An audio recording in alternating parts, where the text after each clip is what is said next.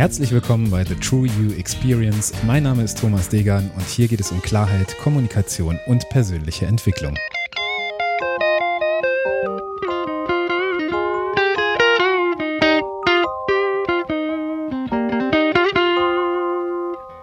Episode 98 Personal Branding at its best. Interview mit Stefan Park.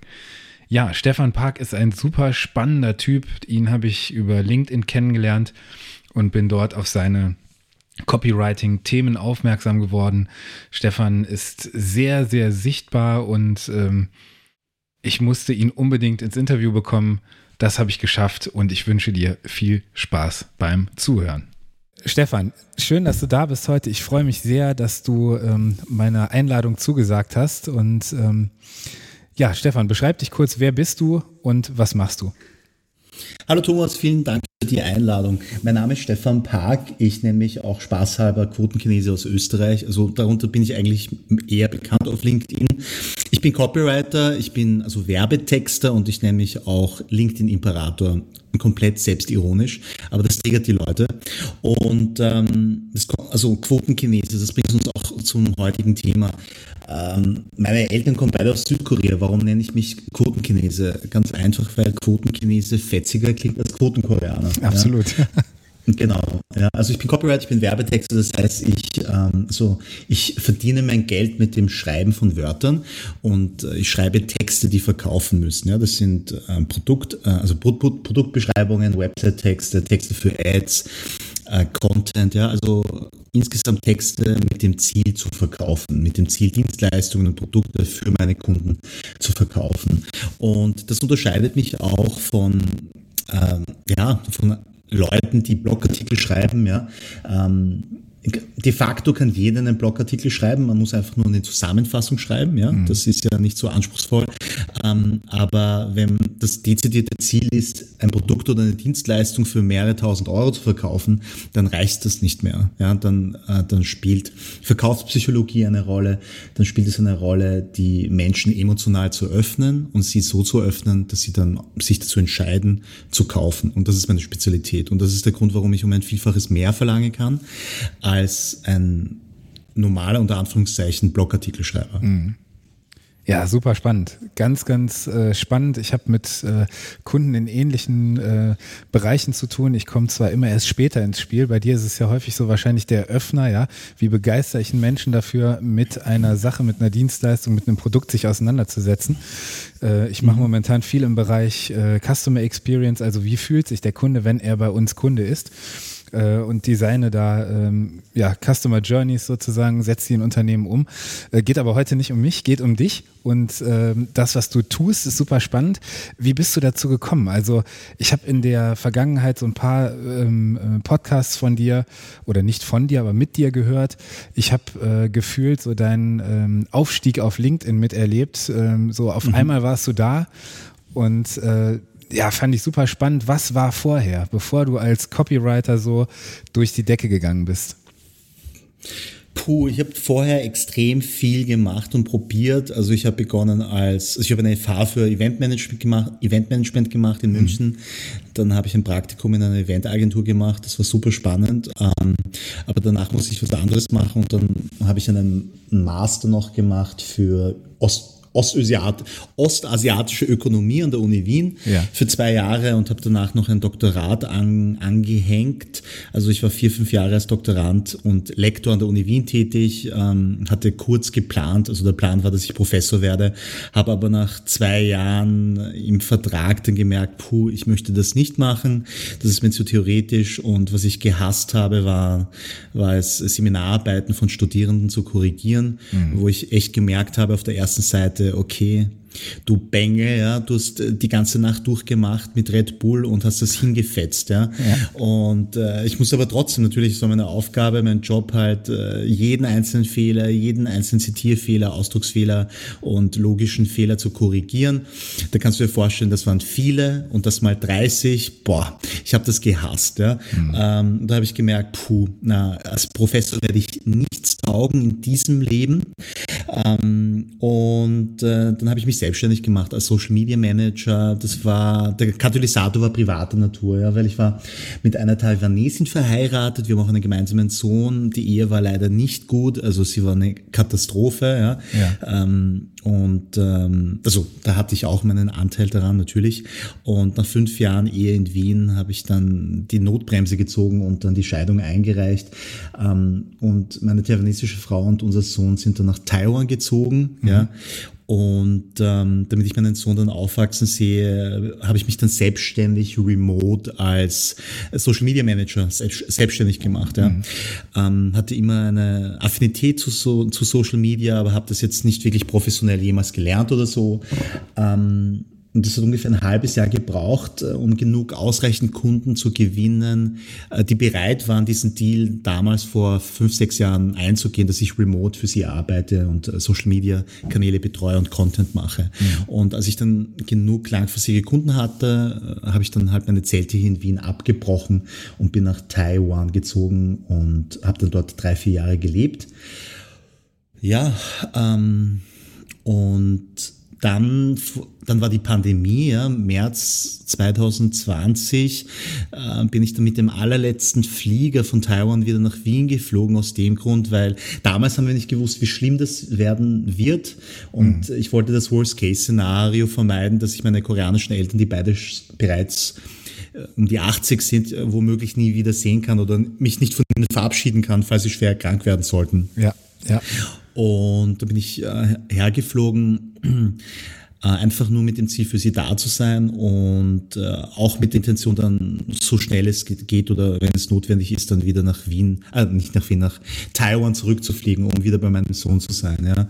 Ähm, aber die Flughäfen äh, waren dann halt dicht, äh, sowohl auf österreichischer als auch auf taiwanesischer Seite und die Monate sind vergangen. Ich habe meinen Sohn unglaublich vermisst.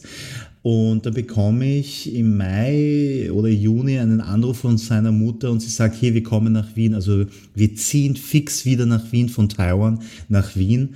Und ähm, da habe ich mich sehr gefreut darüber. Der Grund war, dass das äh, Bildungssystem in Taiwan sehr disziplinär und restriktiv ist. Mhm. Und unser Sohn Felix ist ein sehr heller Junge, aber auch ein sehr kreativer Junge. Ähm, und der hat sich da überhaupt nicht wohlgefühlt. Ja. Und da hat die Mutter erkannt, ja, dass es besser wäre für den Kleinen, dass er in Wien in die Schule geht. Ja. Super spannend. Und ich fand das, ja, ich fand das super, weil, weißt du, während der Zeit in Taiwan, ich habe ja drei, vier Jahre gelebt, da war ich, ich war innerlich wirklich zerrissen und bin dort nicht angekommen aus dem Grund, mhm. weil ich habe einerseits gewusst, mein Platz ist bei meinem Sohn, aber andererseits habe ich nicht gewusst, wie soll es weitergehen. Meine Eltern sind schon älter und was ist, wenn sie dann krank werden und pflegebedürftig und in der koreanischen Kultur bei uns ist es halt so, dass die Kinder sich um die Eltern also kümmern, auch zu Hause. Ähm, und ich habe nicht gewusst, äh, wie ich diesen Konflikt lösen soll ja, in absehbarer Zeit. Und äh, durch den Umstand, dass dann die Ex-Frau mir dann gesagt hat, hey, wir kommen nach Wien, hat sich das komplett aufgelöst. Mhm. Und ähm, ich war dann nicht mehr zerrissen und äh, das hat immense kreative Kräfte in mir geweckt. Mhm und auch gleichzeitig einen Druck, weil ich habe gewusst, oh, wenn die beiden kommen, muss ich sie finanziell noch viel stärker als bisher unterstützen, weil in Taiwan sind die Lebenserhaltungskosten weniger, also wesentlich geringer. Ja. Und zudem kommt, dass ähm, meine taiwanesische Ex-Frau zumindest zu Beginn in Österreich keinen Job haben würde. Mhm. Ja.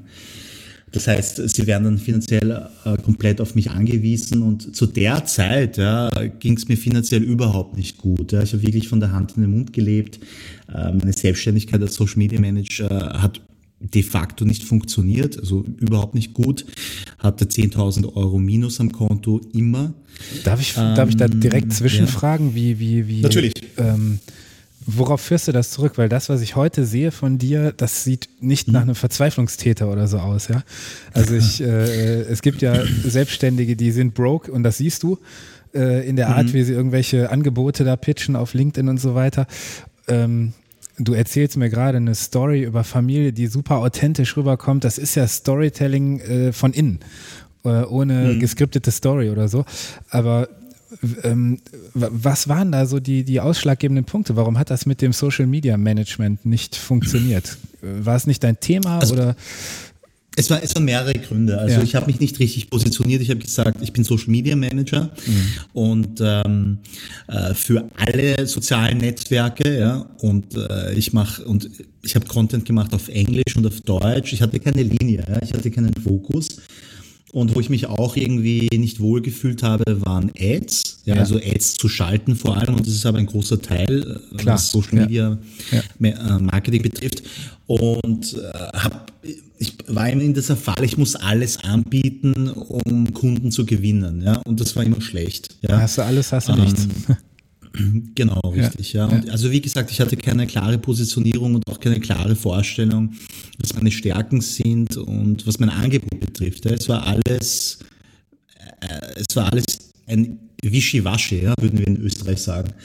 Und, ähm, und dann habe ich halt äh, naturgemäß dann halt tendenziell eher nur Kunden angezogen, die sehr preissensitiv waren und äh, aber gleichzeitig viel gefordert haben.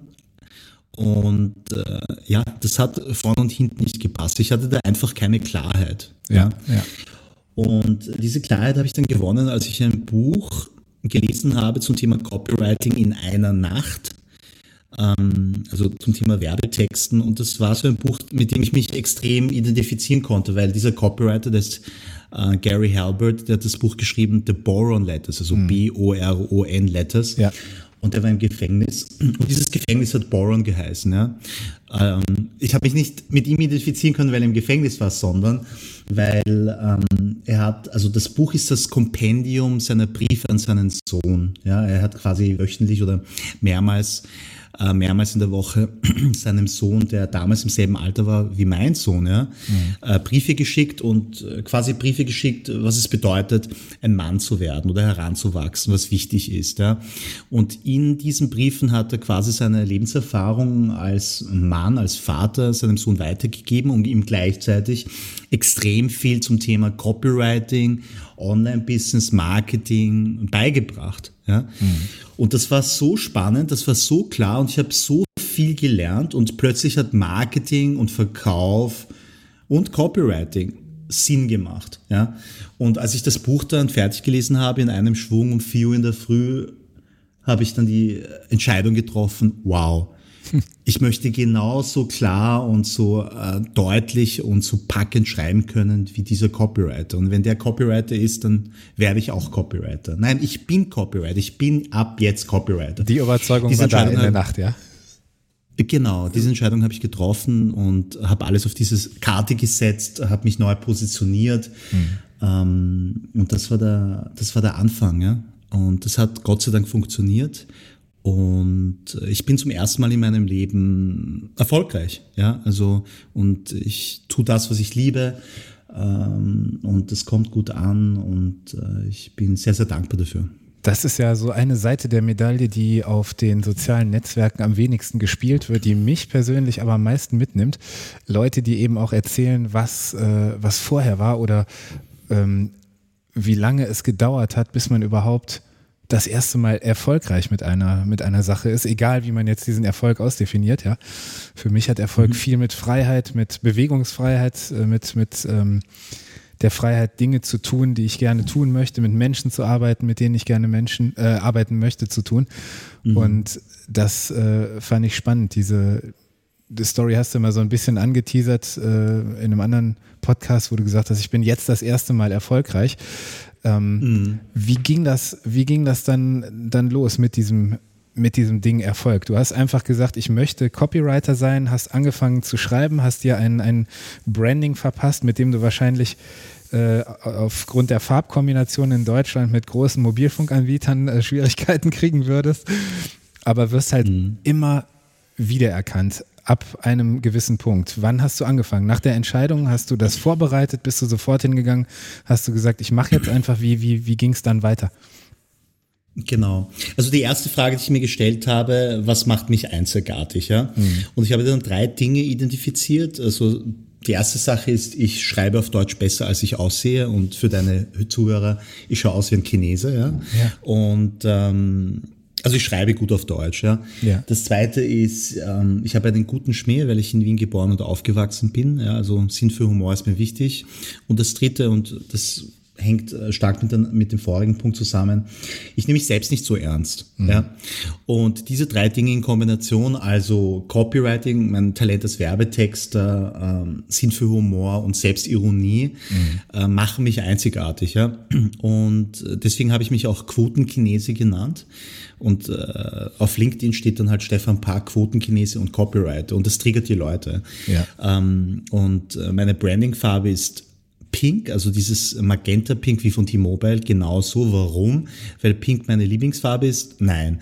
Sondern weil ich schon früh irgendwie mal gemerkt habe, so nebenbei, dass äh, diese Magenta-Werbung, also von T-Mobile damals, ja. fällt mir immer im Newsfeed auf LinkedIn auf. Ja, das poppt ja. immer. Ja. Und ja, das werde ich dann halt auch verwenden, eins zu eins. Das war der Grund. Das war reines Kalkül. Ja, reines Kalkül. Ja. Und ähm, und dann stand ich noch vor der Entscheidung, okay, soll ich in eine Website investieren oder soll ich ein LinkedIn-Profil machen? Und äh, da ich damals keine Kohle hatte, also weniger, also minus 10.000 Euro, ja. war die einzige Folge, ähm, ich ähm, erstelle, also ich mache mein LinkedIn-Profil, ich kann das selber machen, das kostet nichts. Und das war im Nachhinein ein ganz, ganz großes Glück, weil ähm, die Kunden, also all meine Kunden und viele deiner Kunden und auch der Kunden deiner Kunden ja. sind bereits auf LinkedIn. Das ist ja. der Punkt, genau. Das ist der Punkt, ja. Und währenddessen, wenn du jetzt eine Website hast, musst du eher zuerst deine Kunden auf diese Website bringen, ja. Und ähm, ja, und dann habe ich mein Profil gemacht und dann habe ich Content gemacht mit dem Ziel, wirklich unterhaltsamen Content mit Mehrwert zu machen. Was ich identifiziert habe auf LinkedIn ist, dass das Kreativitätslevel damals und immer noch auf LinkedIn noch sehr gering ist, ja, sehr weit unten im Vergleich zu TikTok oder YouTube oder Facebook oder Instagram ist das Kreativitätslevel und die Konkurrenz ja, für kreativen Content bereits sehr, sehr hoch. Ja. Und auf LinkedIn ist es immer noch sehr brach. Ja. Also zwei Dinge habe ich identifiziert, wo ich ansetzen konnte und andocken konnte mit meinem Content. Das eine war Kreativität und das zweite war Unterhaltung. Mhm. Ja? Und obwohl wir auf LinkedIn sind, im professionellen Business-Netzwerk, bedeutet es aber nicht, ja, dass die Leute nicht unterhalten werden möchten. Ja? Und, äh, ich, und mein Ziel war es, mein dezidiertes Ziel, ähm, Content zu machen, der den Leuten einerseits beibringt, ja, mhm. was Copywriting bedeutet und wie wichtig das für sie ist, für ihr Business, und andererseits extrem unterhaltsam zu machen. Und äh, das ist, ja, Super cool. das hat gut, ja. gut geklappt, ja. Wunderbar. Und dann bist du losgegangen, hast dieses Profil aufgesetzt. Äh, äh, arbeitest du oder hast du zu dem damaligen Zeitpunkt schon mit einer Contentplanung tatsächlich gearbeitet oder einfach ein bisschen äh, geskribbelt, was aufgeschrieben, was mache ich jetzt? Äh, hast du da eine Struktur dahinter? Wie, wie bist du da vorgegangen? Nein, am Anfang hatte ich überhaupt keine Struktur. Ich habe einfach nur gewusst, okay, ich stehe auf, ich mache Content. Cool. Ja? Also wenn ich aufstehe, also damals zumindest hatte ich nicht gewusst, ähm, was für einen Content ich machen werde. Ja. Ähm, das ist das Schöne ja, am kreativen Prozess. Es ist eine gewisse Unsicherheit da, ja, äh, ähm, aber ich mag diese Challenge. Ja. ja. Und für mich ist Content zu erstellen, für mich selber und auch für meine Kunden täglich eine Herausforderung, die ich aber sehr, sehr gerne annehme. Und das schönste Glücksgefühl ist es, wenn du dann halt etwas machst, also wenn du etwas kreierst, ja, das es vorher noch nicht gegeben hat und das wirklich gut ankommt und das funktioniert. Ähm, das finde ich einfach geil und das mache ich jeden Tag und äh, ja, meine Arbeit fühlt sich überhaupt nicht wie Arbeit an und ich kann es immer noch nicht glauben, dass ich dafür bezahlt werde. Ja, wie kam das mit den Aufträgen? Ja, ich äh, erlebe unheimlich viele Menschen auf LinkedIn, die versuchen, mir und dir wahrscheinlich auch eine perfekte Personal Branding Strategie zu verkaufen ist mhm. auch, äh, Personal Branding ist sicherlich wichtig, überhaupt keine Frage. Ähm, ich erlebe aber wenige, die selbst ein Personal Branding so aufsetzen, dass sie damit Geld verdienen auf LinkedIn. Also mhm. nicht äh, als Personal Brander anderen Personal Brandern sozusagen äh, die How-Tos zu verkaufen, sondern ähm, mhm. wie, wie kam das, dass bei dir dann ähm, ja, Kunden angeklopft haben. Du wirst wahrscheinlich die Leute nicht auf ein Problem äh, im, im 1 zu 1 Gespräch aufmerksam gemacht haben, hey, ich, du schreibst schlecht und ich helfe dir. Das wird wahrscheinlich mhm. eher eine, eine Form von, von Pull-Marketing gewesen sein, dass sie einfach sehen, ey, der Stefan, der trifft genau meinen Nerv, den spreche ich mal an. Wann, ab wann kamen diese, diese Anfragen? Ja, also bei mir war es so, ich, mein, meine Positionierung war Copywriter, Werbetexter. Ja? Ja. Und nicht, äh, nicht, nichts zum Thema Personal Branding und LinkedIn Marketing. Ja, ja. Ich habe LinkedIn Marketing und Personal Branding einfach als Vehikel, als Tool für mich selber genützt. Das meinte ich damit, um sichtbar genau, Zu. Genau, um sichtbar zu werden. Das Interessante ist, ähm, ich bin dann quasi explodiert auf LinkedIn aufgrund meines Contents. Mhm. Und ich muss auch ganz ehrlich sagen, ich habe von Corona profitiert. Ich sage dir auch warum.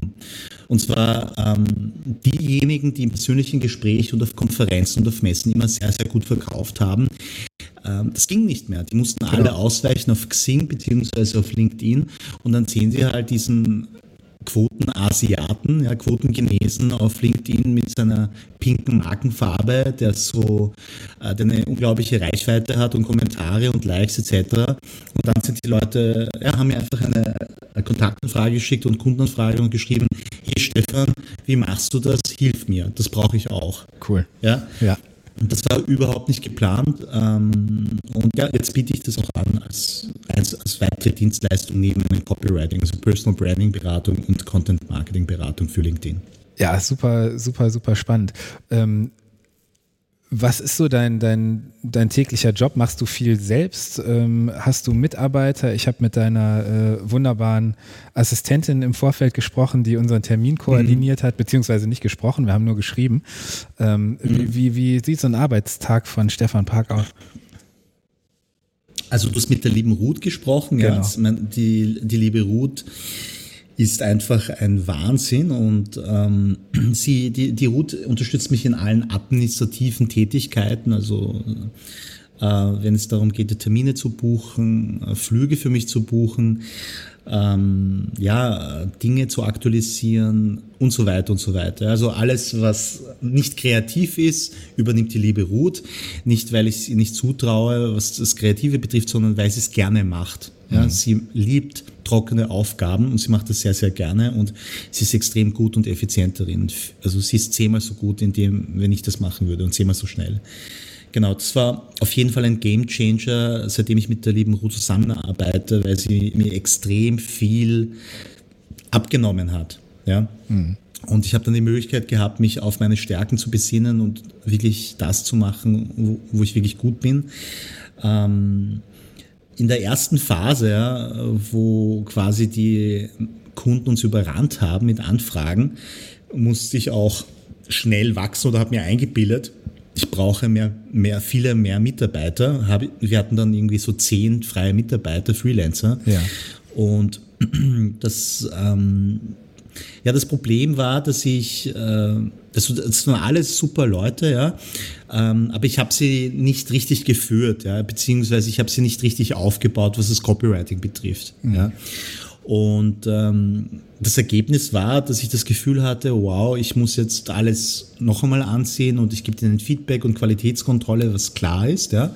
Aber anstatt einer Erleichterung war das eine mega Belastung, ja. Und habe irgendwie schon gespürt, so, das war letztes Jahr im Dezember, also vor einem Jahr, Ja. äh, dass ich da so lächelnd gegen die äh, Kreissäge Ja, genau. renne, ja, oder gegen die, ge gegen die Wand fahre, ja. Ja, Äh, habe dann einen Full Stop gemacht und gesagt, hey Leute, ich muss mich jetzt neu orientieren. Habe ihnen gesagt, sorry, aber ich bitte macht's alle euer eigenes Ding.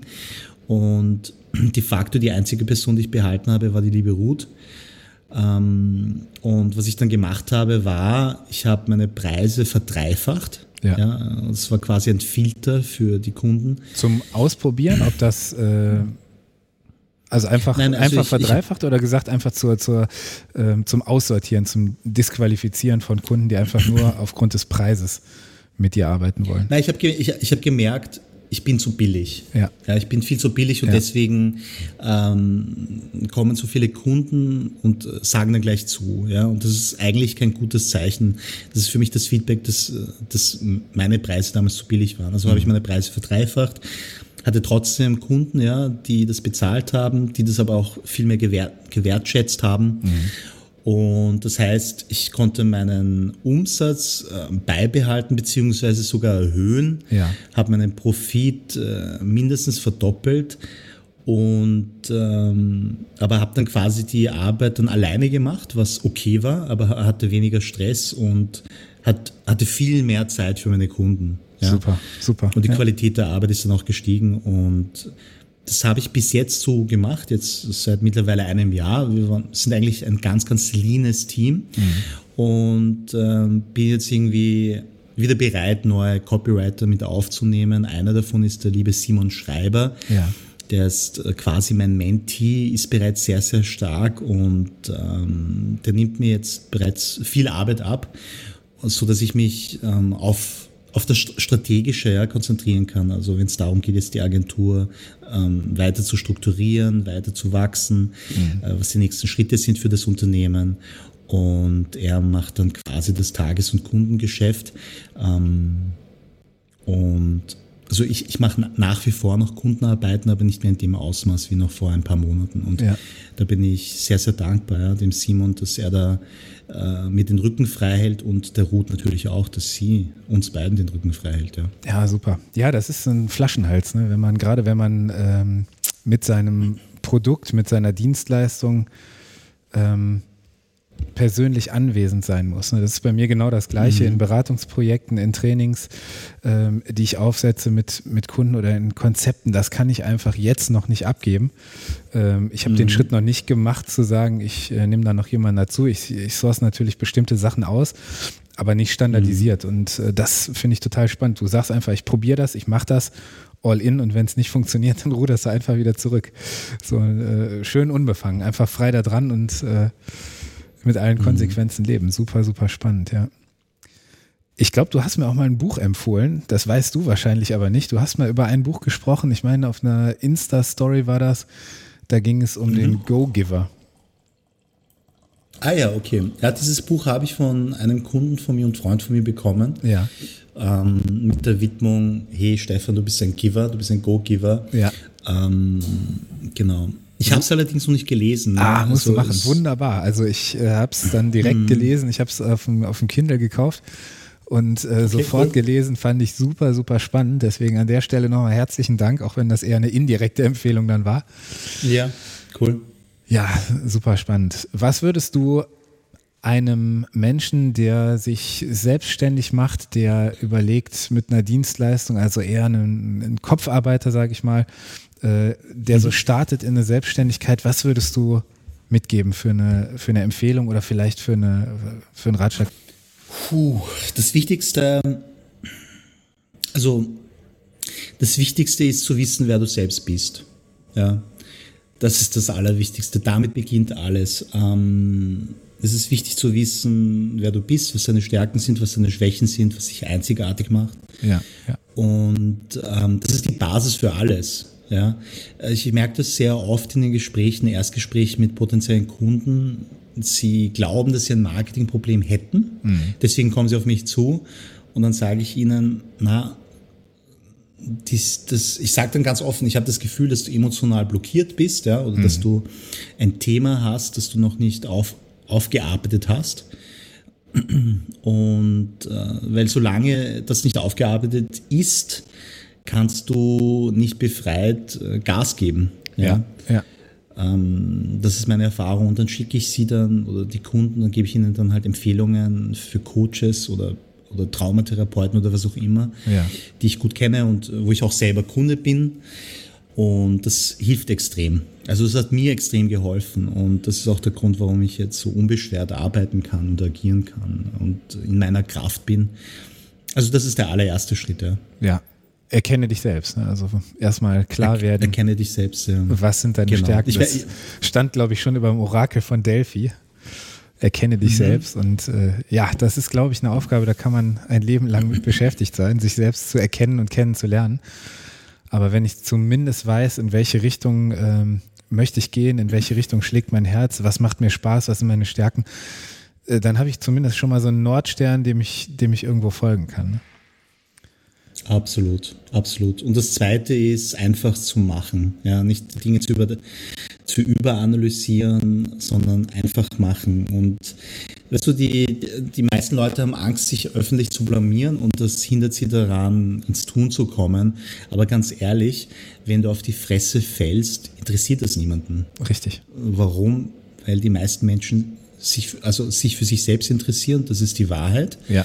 Und sie achten gar nicht so sehr darauf, was du tust. Ja, ähm, das ist so. Ja, sie achten erst darauf oder schenken dir erst eine auf, ihre Aufmerksamkeit dir gegenüber, wenn, wenn du ein, weiß nicht. Äh, wenn es um sie geht, ne? Wenn du, ja, wenn es um sie geht, wenn du ihnen Mehrwert geben kannst, das bringt uns wieder zu Content Marketing und Personal Branding und so weiter und so weiter. Aber wenn du startest, da hast du überhaupt nichts zu verlieren. Ja. Ähm, genau. Und der zweite, also und noch, noch da, damit einhergehend ist, angenommen, du bist in einer Selbstständigkeit ja, und du überlegst, also angenommen, du bist angestellt ja, und du überlegst, einen Sprung in die Selbstständigkeit zu machen, ähm, hast du zwei Möglichkeiten. Entweder du gehst all in, aber das würde ich nur machen, wenn du finanzielle Reserven hast. Mhm. Ja? Ähm, oder du machst es so nebenbei. Ja? Also ähm, du bist nach wie vor arbeiten, Vollzeit oder vielleicht reduzierst du ein paar Stunden und dann arbeitest du halt am Abend beziehungsweise am Wochenende. Mhm. Ja? Und ich nenne das die sogenannte ähm, Affe-Ast-Strategie. Du lässt den einen sicheren Ast erst los, mhm. wenn du den anderen Ast, also aka ja. Selbstständigkeit, wenn der läuft und ja. der dich finanziell erhalten kann. Ja. ja? Ähm, genau. Super, super spannend. Stefan, ich habe äh, viel über dich erfahren heute. Wir sind auch schon äh, seit über einer halben Stunde dran. Äh, super spannende mhm. Punkte. Gibt es noch etwas, was ich unbedingt über dich wissen muss? Zum Abschluss möchte ich noch mit ein paar asiatischen Stereotypen aufräumen. Nicht alle Asiaten sind gut in Mathe. Ich bin extrem schlecht in Mathe. Das ist Punkt eins. Ja. Äh, was gibt's noch? Mm, es wird auch nachgesagt, dass Asiaten nicht gut Auto fahren können. Ich fahre super Auto. Ähm, was noch? Aber alle Asiaten, alle Asiaten essen de facto Reis, das stimmt. Genau. Wunderbar. Stefan, ich danke dir fürs Interview. Ich freue mich, dass du da warst und bis bald. Vielen Dank für die Einladung. Hat Spaß gemacht. Danke dir. Sehr gerne. Wenn dir der Podcast gefallen hat, dann freue ich mich über eine Bewertung bei iTunes, über ein Abo und über dein Feedback. Du findest alle Kontaktmöglichkeiten wie immer in den Shownotes. Ich freue mich, dass du heute dabei warst. Vielen Dank und bis dahin, dein Thomas.